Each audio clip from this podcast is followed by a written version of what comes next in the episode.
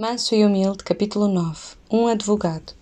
Temos um advogado junto ao Pai, Jesus Cristo o Justo. 1 de João 2, 1. Uma ideia parecida com a de intercessão é a advocacia. As duas noções sobrepõem-se, mas há uma nuance ligeiramente diferente entre as palavras gregas para cada uma delas. A intercessão transmite a noção de uma mediação entre duas partes a fim de as reunir. A advocacia é semelhante, mas possui a noção de se alinhar com outra pessoa. O intercessor posiciona-se entre as partes. Um advogado não só se posiciona entre duas partes, mas adianta-se e junta-se a uma das partes quando esta se encontra com a outra. Jesus não é só um intercessor, mas um advogado.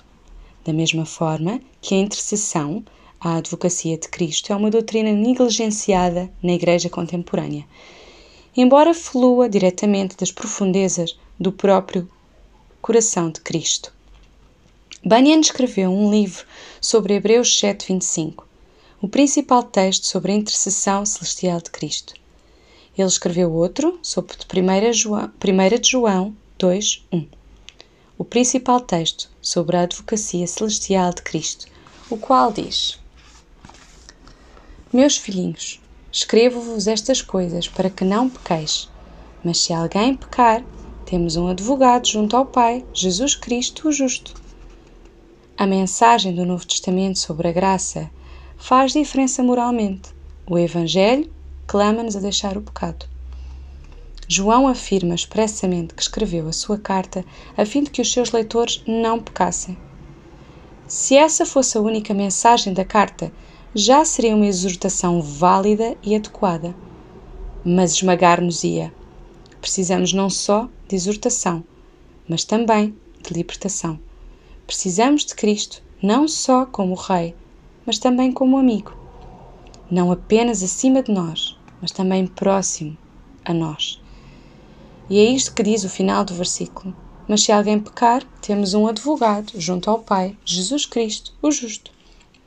A palavra grega, traduzida em 1 João 2,1 como advogado, paracletos, é utilizada cinco vezes no Novo Testamento. As outras quatro ocorrências encontram-se no discurso no cenáculo, em João 14 a 16, referindo-se todas ao ministério do Espírito Santo depois da ascensão de Cristo. 14, 16, 26, 15, 26, 16, 7. É difícil capturar o sentido de Paracletos com apenas uma palavra em português. A dificuldade reflete-se na diversidade de traduções, incluindo Consolador, Almeida 21, ARA, ARC, ACF, NBV, Auxiliador, NTLH, Conselheiro, NVI, Encorajador, NVT, Paráclito, TB, TEB, BJ, Advogado, KJA, e valedor, Bíblia do Peregrino. Muitas destas traduções possuem uma nota que indica outras leituras possíveis, refletindo a dificuldade de capturar paracletos como uma única palavra no nosso idioma. A ideia é que alguém aparece em favor de outra pessoa. Talvez advogado seja a palavra mais próxima em português para expressar o papel de um paracletos. Alguns teólogos latinos dos primeiros séculos cristãos, como Tertuliano e Agostinho, frequentemente traduziam o Paracletos do Novo Testamento como advocatus. O texto de 1 de João prossegue imediatamente para dizer que Jesus também é propiciação pelos nossos pecados.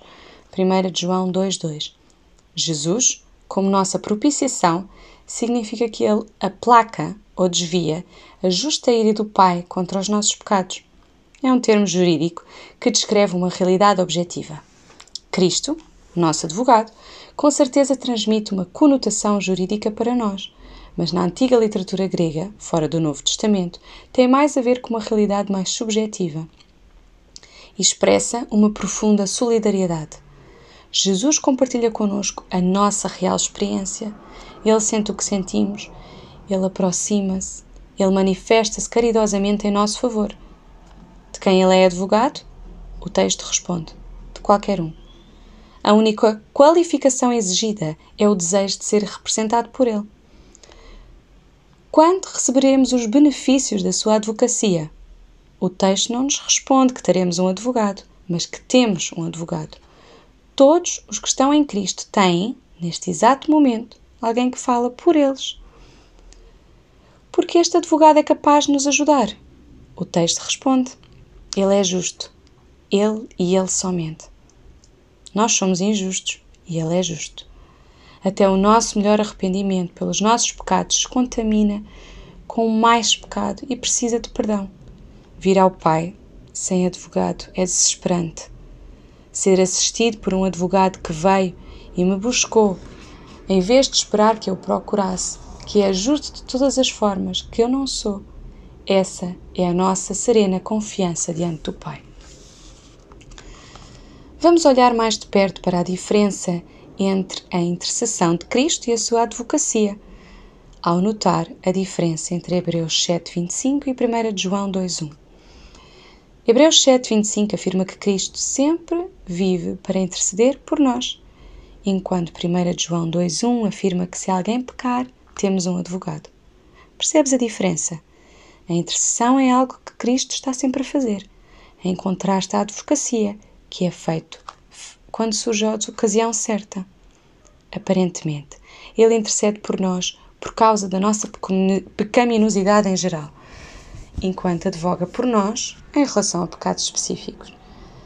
Bunyan explica da seguinte forma: Cristo, como sacerdote, vai antes, e Cristo, como advogado, vem depois. Cristo, como sacerdote, intercede continuamente, e Cristo, como advogado, no caso de grandes transgressões, pleiteia. Cristo, como sacerdote, precisa agir sempre, mas Cristo, como advogado, apenas às vezes. Cristo, como sacerdote, age nos tempos de paz, mas Cristo, como advogado, em tempos de brigas, tumultos e duros litígios. Portanto, Cristo, como advogado, constitui, por assim dizer, uma reserva, e a sua oportunidade de se levantar e pleitear é quando os seus estão revestidos de algum pecado imundo em que ultimamente têm caído. Observa a natureza pessoal da advocacia de Cristo. Não é uma parte estática da sua obra. A sua advocacia monta-se quando a ocasião exige. Em nenhum lugar a Bíblia ensina que depois de sermos unidos salvificamente a Cristo, pecados horrendos passaram a ser uma coisa do passado. Pelo contrário, é durante o nosso estado regenerado que nos sensibilizamos mais profundamente com a impropriedade dos nossos pecados. Os nossos pecados parecem muito mais pecaminosos depois de nos tornarmos crentes do que antes. E não é apenas a percepção que sentimos da nossa pecaminosidade que continua. Realmente continuamos a pecar depois de nos tornarmos crentes. Às vezes são os pecados bem grandinhos. E é para isso que a advocacia de Cristo serve. É a maneira de Deus nos encorajar a não desistir. Sim, nós falhamos enquanto discípulos de Cristo, mas a sua advocacia em nosso favor supera os nossos pecados. A sua advocacia fala mais alto que as nossas falhas. Ele vai cuidar de cada detalhe. Quando pecares, lembra-te da tua posição jurídica diante de Deus, por conta da obra de Cristo. Todavia, lembra-te também do teu advogado perante Deus por causa do coração de Cristo. Ele levanta-se e defende a tua causa, baseado nos méritos dos sofrimentos e da sua morte. A sua salvação não se trata de uma fórmula salvadora, mas de uma pessoa salvadora. Quando pecas, força da determinação dele, cresce ainda mais. Quando os seus irmãos e irmãs fracassam e tropeçam, ele advoga por eles, porque ele é assim. Ele não aguenta deixar que nos defendamos sozinhos. Considera a tua vida. Como achas que é a atitude de Jesus com aquele cantinho escuro da tua vida que só tu conheces? Aquela dependência exagerada do álcool, aquele temperamento que explode de vez em quando, aquela situação mal explicada com as finanças, aquela vontade inveterada de agradar a pessoas que parece gentileza, mas tu sabes que é temor dos homens aquele ressentimento entrecheirado que vaza em acusações pelas costas, aquele hábito de usar pornografia. Quem é Jesus nestes momentos de trevas espirituais? Eu não estou a perguntar quem Ele é depois que vences esse pecado, mas quem é Ele quando estás bem no meio deste pecado? O apóstolo João diz: Ele é aquele que se levanta e desafia todos os acusadores. Segundo Bunyan, Satanás tem a primeira palavra, mas Cristo tem a última. Satanás fica sem palavras depois do argumento do nosso advogado. Jesus é o nosso paraclito, o nosso defensor reconfortante, aquele mais próximo do que esperávamos, e o seu coração é tal que ele se levanta e fala em nossa defesa quando pecamos, não depois que passamos por isso. Nesse sentido, a sua advocacia já é a nossa vitória sobre o pecado. De facto, somos convocados a deixar os nossos pecados e nenhum cristão saudável sugeriria o contrário. Quando escolhemos pecar, abandonamos a nossa verdadeira identidade como filhos de Deus. Chamamos a miséria para as nossas vidas e desagradamos o nosso Pai Celestial. Somos chamados a amadurecer em direção a níveis mais profundos de santidade pessoal à medida que caminhamos com o Senhor. Aumentamos a nossa consagração e atingimos novos degraus de obediência. Contudo, quando não o fazemos, quando escolhemos pecar, ainda que abandonemos a nossa verdadeira identidade, o nosso Salvador não nos abandona. É nesse exato momento que o seu coração entra em erupção em nosso favor, numa advocacia renovada nos céus, com uma defesa ressonante que silencia todas as acusações, surpreende os anjos e celebra o abraço do Pai em nós, a despeito de todo o nosso caos. Que tipo de cristão cria esta doutrina? Seres humanos caídos são advogados naturais de si próprios. É o que flui naturalmente. Justificativas e defesas de si. Não precisamos de ensinar as criancinhas a inventar desculpas quando são apanhadas em flagrante há um mecanismo natural embutido que imediatamente entra em ação para ajudá-las a justificar-se. Os nossos corações caídos intuitivamente fabricam razões para que o nosso caso não seja assim tão mau. A queda manifesta-se não só no nosso pecar, mas também na nossa resposta ao pecar. Minimizamos, damos desculpas, explicamos de todas as maneiras. Em resumo, nós falamos, mesmo que apenas nos nossos corações e em nossa defesa. Advogamos em causa própria. E se nunca mais precisássemos advogar em causa própria, porque já temos alguém a cuidar disso?